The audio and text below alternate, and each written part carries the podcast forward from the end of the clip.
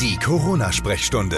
Eure Fragen kompetent beantwortet. Hallo und herzlich willkommen zu unserer allerersten Ausgabe von der Corona-Sprechstunde. Ich bin Marvin Fleischmann, Redaktionsleiter der Funkhaus Nürnberg Nachrichtenredaktion. In unserem Haus gibt es insgesamt sieben Radiosender mit sehr vielen Hörern und fast täglich erreichen uns aktuell Fragen der Hörer rund um das Coronavirus, Fragen, die Ihnen und euch unter den Nägeln brennen. Und mit diesem Podcast möchten wir ein für alle Mal viele Fragezeichen in den Köpfen der Menschen beseitigen und aufklären rund um das Coronavirus. Dafür haben wir uns einen echten Experten mit ins Boot geholt, Professor Dr. Joachim Ficker. Er ist der Chef der Lungenklinik am Klinikum Nürnberg und ist uns ab jetzt regelmäßig in diesem Podcast live aus dem Klinikum Nürnberg zugeschaltet. Hallo, Herr Ficker. Hallo, einen schönen guten Tag. Ganz kurz zum Start erstmal zu Ihnen. Ähm, das Coronavirus bei Ihnen am Klinikum jetzt wahrscheinlich gerade auch in der Lungenabteilung ein großes Thema. Inwieweit tangiert Sie das in Ihrer täglichen Arbeit gerade? Das ist für uns hier schon im Augenblick das ganz große Thema. Wir sind eine große Lungenklinik, wir sind eine der größten Lungenkliniken in Deutschland, wir sind eine junge Universitätsklinik und für uns ist das natürlich auch wissenschaftlich sehr, sehr spannend. Wir lernen jeden Tag, jede Nacht äh, neue Publikationen dazu, aber wir sind als große Klinik auch in der Versorgung der Patienten ganz vorne dran.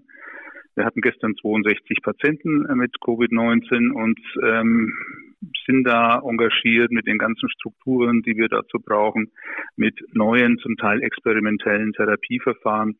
Also wir sind da ganz vorne dran und es ist eine unglaublich spannende Zeit für unser Team. Herr Ficker, wie ist denn jetzt aktuell gerade die Lage am Klinikum Nürnberg? Man hört ja gerade aus Italien wirklich katastrophale Zustände aus den Kliniken.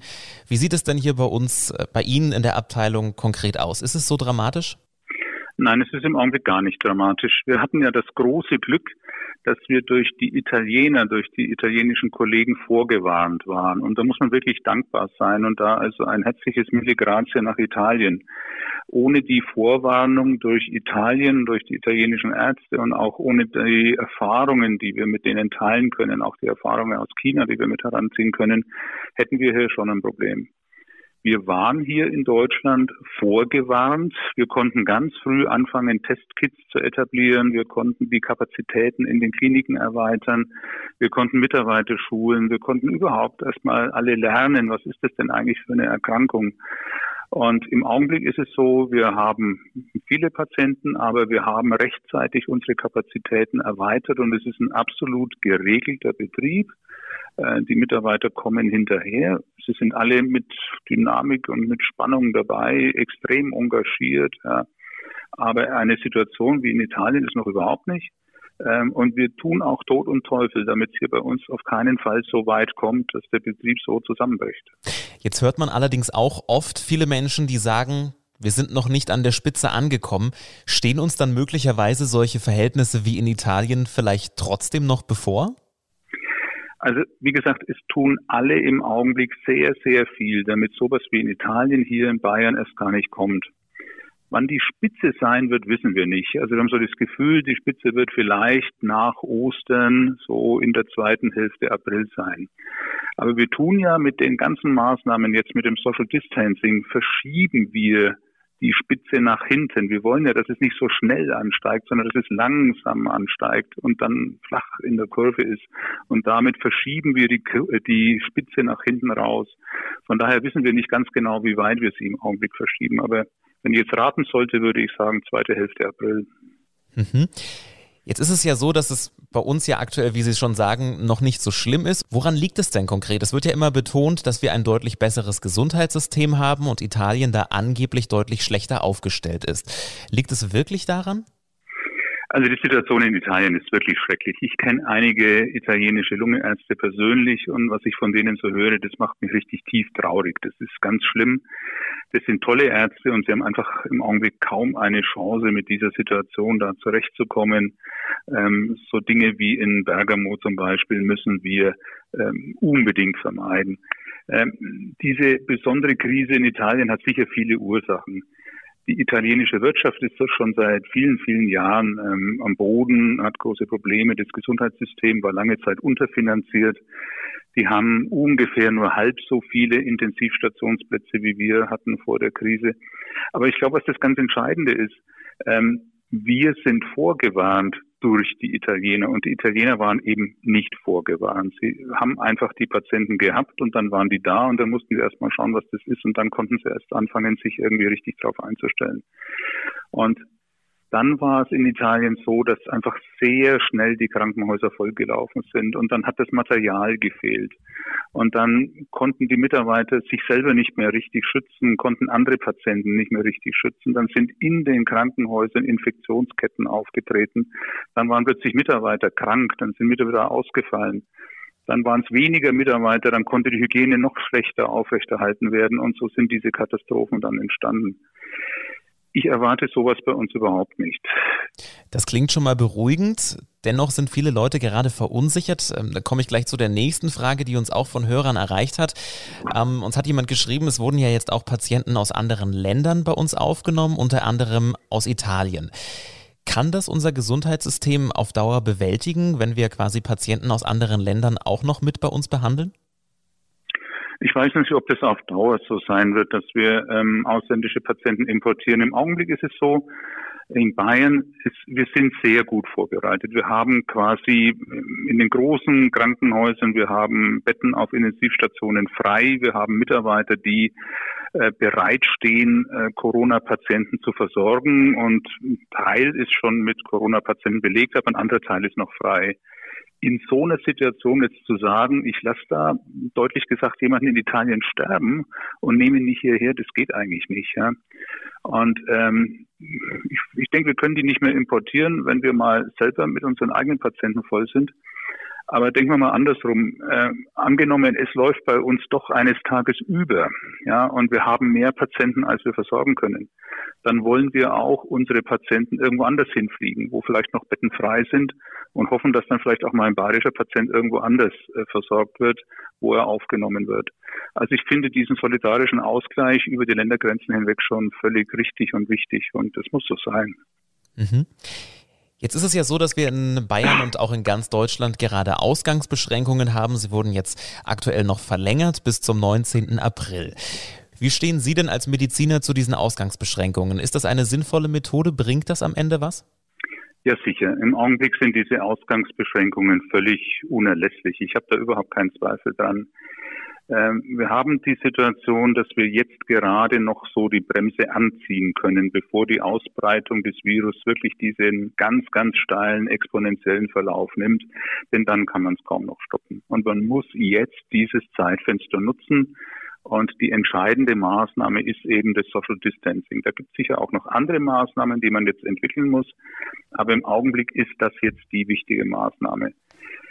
Natürlich ist es für viele Unternehmer und für Arbeitnehmer, für Kleinunternehmer eine wirtschaftliche Katastrophe. Ja. Und auch mir geht es als Lungenarzt so, wenn ich aus dem Fenster schaue und es ist blauer Himmel und strahlender Sonnenschein, dann möchte ich eine Grillparty mit meinen Freunden machen. Ja. Aber gerade wenn wir nach Italien schauen oder nach Frankreich und wissen, was passieren kann, wenn wir jetzt die Ausbreitung von diesem Virus nicht in den Griff kriegen. Ja. Ähm, ich will nicht, dass wir hier Behelfskrankenhäuser haben, in denen Patienten sterben. Ja. Und wenn ich das abwäge, äh, was passieren kann, dann verzichte ich auch gerne doch mal auf diese eine Grillparty jetzt mit den Kumpels, sondern sage, ich bleibe auch zu Hause. Wir tun jetzt mal noch ein paar Wochen langsam und die Grillparty kann man immer noch machen. Oder man macht eine virtuelle Grillparty über Skype und WhatsApp und was es da alles gibt. Ja. Was denken Sie, wie lange brauchen wir diese Ausgangsbeschränkungen noch, damit wir das, die Ausbreitung des Virus bremsen können? Ist die Sache nach dem 19. April wirklich schon erledigt? Nein, die Sache ist nach dem 19. April nicht erledigt. Wenn man jetzt am 19. April einfach alles wieder abschalten würde, wieder normalen Betrieb, so wie früher, dann würde das Virus selbstverständlich gleich wieder anfangen, sich auszubreiten. Wir brauchen dann eine kontrollierte Reduktion dieser Social Distancing Maßnahmen. Wir werden auf lange Zeit hinweg zwei Meter Abstand halten. Wir werden uns bitte immer die Hände waschen. Wir werden uns immer in die Ellenbeuge niesen. Ja, wir werden, glaube ich, auch für lange, lange Zeit noch äh, Mundschutz tragen, Masken tragen. Und vielleicht brauchen wir auch irgendwelche elektronischen Apps, die uns helfen, die Ausbreitung des Virus einzuschränken. Ähm, das wird noch für viele, viele Monate und vielleicht noch länger wird es unser Leben prägen. Dann möchte ich mit Ihnen noch zum Thema Mundschutzpflicht kommen. Auch gerade diese Woche großes Thema. Österreich hat jetzt eine eingeführt beim Einkaufen in Supermärkten. Da gibt es auch viele unterschiedliche Stimmen. Die einen sagen, das ist sinnvoll, die anderen sagen, hm, naja, weiß ich nicht. Was ist denn Ihre Meinung als Mediziner? Brauchen wir eine Mundschutzpflicht im öffentlichen Raum? Wie gesagt, Social Distancing ist jetzt das Zentrale. Wenn ich zwei Meter Abstand halten kann, brauche ich keinen Mundschutz. Aber man kann oftmals im Alltag diese zwei Meter Abstand nicht halten. Es wird im Supermarkt manchmal eng. Wenn ich durch die Drehtür gehe und dort jemanden treffe, dann habe ich gleich mal einen Fremden auf ganz kurzen Abstand. Und auch in vielen anderen Situationen kann ich diesen Abstand nicht wirklich einhalten. Und da kann tatsächlich ein Mundschutz helfen. Man muss dabei überlegen, wen schütze ich, wenn ich einen Mundschutz trage. Wenn ich so einen normalen Mundschutz trage, vielleicht auch einen selbstgenähten, dann schütze ich nicht mich selbst, sondern ich schütze die anderen, die mir nahe kommen. Es kann nämlich bei dem Coronavirus sein, dass ich selbst schon infiziert bin und noch gar nichts merke. Und dann, wenn ich aber einen Mundschutz habe, dann breitet sich meine Ausatemluft nicht ganz so weit aus. Ja, dieses Aerosol, wie wir Ärzte es nennen, diese Wolke mit winzigen Tröpfchen, wo die Viren drin sind, die breitet sich nicht so weit aus und dann werde ich weniger ansteckend. Dieser Mundschutz ist also ein solidarischer Akt, um die Ausbreitung des Virus zu verhindern. Ich halte es für richtig. Es gibt Schlimmeres als Mundschutz tragen. Wir sollten es tun. Was für einen soll ich denn dann nehmen? Es gibt ja unterschiedliche Kategorien und ähm, es wird ja auch immer wieder gesagt, dass man bitte doch diese medizinischen ähm, Mundschutz, Atemschutzmasken nicht verwenden soll. Bringt es dann was, sich selber einen zu nähen? In dem Sinn, dass ich die Ausbreitung meiner möglichen Viren auf andere verhindere, sind auch die selbstgenähten geeignet zum eigenen Schutz sind sie nur sehr, sehr bedingt geeignet. Und da muss man aufpassen, dass man nicht in das Gefühl einer falschen Sicherheit kommt. Also wenn jetzt jemand einen Mundschutz aufzieht und dann das Gefühl hat, ich kann jetzt trotzdem mit meinen Kumpels Grillparty machen oder muss Abstände nicht einhalten, das wäre gerade falsch. Das wäre kontraproduktiv. Aber als Add-on, als, als Zusatzmaßnahme zu den anderen äh, Social Distancing Maßnahmen kann so ein Mundschutz durchaus helfen. Dazu braucht es nicht die Dinge, die eigentlich für die Klinik vorgesehen sind. Also FFP2 und gar FFP3-Masken, die sind im Augenblick sehr knapp, die sind auch sehr teuer. Ähm, die braucht es dann, wenn wirklich ein hohes Risiko ist. Das ist vielleicht in Arztpraxen, das ist äh, vielleicht auch mal im Pflegeheim, wenn Patienten da krank sind. Ansonsten ist das in den Kliniken. Für draußen haben wir schlichtweg nicht so viele FFP2 verfügbar in Deutschland. Und da müssen wir uns mit dem normalen Mundschutz oder vielleicht sogar mit selbstgenähtem Mundschutz zufrieden geben. Jetzt ist es so, dass gerade auch viele Arztpraxen einen Mangel an Schutzkleidung und auch eben an Masken beklagen. Wie sieht es denn bei Ihnen am Klinikum aus? Sind Sie da gut ausgestattet oder sagen Sie auch, hm, da tut sich ein Engpass auf? Die Lager sind nicht für ewige Zeiten gefüllt, um es mal vorsichtig zu sagen. Aber wir haben für den Tagesbetrieb ausreichend Masken, um jetzt nicht irgendwelche Kompromisse bei der Hygiene eingehen zu müssen. Es können sich die Mitarbeiter selbst genügend schützen und wir können auch gewährleisten, dass keine Infektionen von Patient zu Patient oder zu Angehörigen und so weiter auftreten. Der Nachschub ist aber tatsächlich richtig schwierig. Und wir kaufen bei verschiedensten Quellen ein. Das sind also viele Mitarbeiter am Klinikum heftig damit beschäftigt, alles, was man da so im Augenblick braucht, überhaupt einzukaufen und zu bekommen. Wir kriegen Lieferungen über die Stadt, über das Land, auch über den Bund. Und so bisher ist es gelungen, dass wir immer wieder so rechtzeitig genug Nachlieferungen hatten, dass wirklich keine schlimmen Engpässe aufgetreten sind. Wie sieht es denn aus? Fühlen Sie sich in manchen Situationen, wenn Sie jetzt auch so auf dieses Thema Lagerbestände eingehen, in irgendeiner Form von der Politik alleingelassen. Man hört da ja viele Hilferufe auch von Ärzten. Man liest öfter von irgendwelchen Brandbriefen, die an die Politik geschrieben werden. Fühlen auch Sie sich da am Klinikum alleingelassen manchmal? Vielleicht kann ich da jetzt gar nicht für das ganze Klinikum sprechen, aber ähm, ich erlebe schon, dass hier auch aus der Politik sehr, sehr viel Unterstützung kommt. Also ich bin jetzt über 30 Jahre Arzt. So viel Unterstützung aus der Politik für das Gesundheitswesen wie jetzt habe ich noch nie erlebt.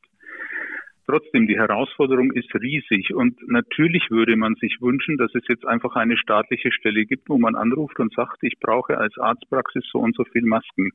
Das funktioniert im Augenblick nicht. Ich weiß von meinen niedergelassenen Kollegen, dass die wirklich also einzelne Masken kriegen, so mal fünf pro Woche oder mal ein paar mehr. Äh, das langt nicht wirklich. Das ist ein echter Mangel und Die Frage ist aber ganz einfach, ist es jetzt eine Schwäche der Politik oder gibt es die gar nicht? Und ich erlebe zum Beispiel auch, dass äh, von der Politik viele Firmen äh, dazu stimuliert werden und auch unterstützt werden, jetzt medizinischen Bedarf zu produzieren, auch, auch Firmen, die bisher das gar nicht gemacht haben. Und es braucht jetzt noch eine Weile, bis das alles greift. Ich habe heute Nachmittag ein Treffen mit der äh, Technischen Hochschule Nürnberg. Die haben einen 3D-Drucker, wollen uns bestimmte medizinische Hilfsmittel da drucken. Also da ist eine riesige Hilfsbereitschaft und ich glaube, wir müssen da alle zusammenhelfen. Jetzt groß sich beschweren und ähm, einfach nur klagen nützt nichts. Ähm, äh, wir haben Unterstützung, um nur ein Beispiel zu nennen, aus Schulen. Da ist im Augenblick kein Betrieb. Im Chemieunterricht gibt es aber ähm, Schutzbrillen für die Augen. Da haben wir jetzt also Dutzende bekommen die wir natürlich auch hier für unsere Mitarbeiter verwenden können. Und wenn wir all diese Kreativität irgendwo zusammennehmen und diese Solidarität, dann glaube ich, kommen wir schon ganz gut hin. Ich habe doch zwei Fragen, die jetzt gerade eben auch vor kurzem von unseren Hörern reingekommen sind. Zum einen ist jemand sehr verunsichert und fragt, wie sieht es denn eigentlich aus? Es wird ja oft gesagt, dass für gesunde Menschen das Coronavirus weniger gefährlich ist, wenn man auch keine Vorerkrankungen hat. Kann man das so einfach feststellen, ob man jetzt eine Vorerkrankung hat oder nicht? Und was ist denn überhaupt eine Vorerkrankung? Also jemand, der so im Alltag sich gesund fühlt und der auch vom Hausarzt nicht weiß, dass er irgendeine Vorerkrankung hat, der jetzt auch nicht irgendwie schrecklich viel Medikamente nehmen muss, ja, da würde ich sagen, der ist gesund und der muss jetzt vor Corona keine besondere Angst haben. Mhm ein höheres Risiko haben, zum Beispiel Menschen, die schon sehr lange zuckerkrank sind, die Diabetes haben. Da ist das Immunsystem manchmal richtig schwach. Menschen, die schon lange eine schwere Nierenerkrankung haben oder zum Beispiel an der Dialyse sind, auch da ist das Immunsystem schwach. Das ist eine andere Situation haben Menschen, die eine chronische, schwere Lungenerkrankung haben. Ich meine jetzt nicht so ein leichtes Asthma, aber ich meine jetzt zum Beispiel Patienten, die eine schwere Lungenfibrose haben ähm, wenn die jetzt noch zusätzlich ein zweites Problem an der Lunge haben, dann ist es schon auch ähm, oftmals kritisch. Also man muss es im Einzelfall ähm, sich genau anschauen. Eine einfache äh, Faustregel, wer ist gefährdet oder nicht, gibt es da nicht. Mhm.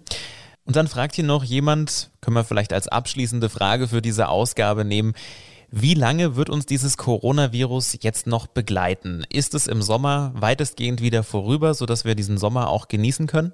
Das Coronavirus wird in diesem Sommer leider noch nicht weg sein. Es wird sich, denke ich, im Spätsommer die ganze Situation deutlich entspannt haben. Weg wird das Virus nicht sein. Das Virus wird uns wahrscheinlich auch für Jahre noch beschäftigen. Ich und viele andere hoffen einfach, dass es dann aber eine eher seltene Erkrankung wird und wir müssen alles tun, damit es selten wird. Und ähm, ganz Corona-frei, glaube ich, wird dieses Land nicht mehr werden sagt Professor Dr. Joachim Ficker, der Chef der Lungenklinik am Klinikum Nürnberg. Vielen Dank. Ich danke auch. Das war die erste Ausgabe unseres neuen Podcasts. Redaktionsschluss für diese Folge war am 2. April 2020 um 14 Uhr. Nächste Woche hören wir uns wieder und beantworten alle Fragen rund um das Coronavirus mit Herrn Professor Dr. Joachim Ficker, dem Chef der Lungenklinik am Klinikum Nürnberg. Bis dahin bleiben Sie und ihr bitte gesund. Die Corona-Sprechstunde. Eure Fragen für die nächste Podcast-Folge jetzt an coronasprechstunde at podyou.de. Alle Podcasts jetzt auf podyou.de, deine neue Podcast-Plattform. Podyou.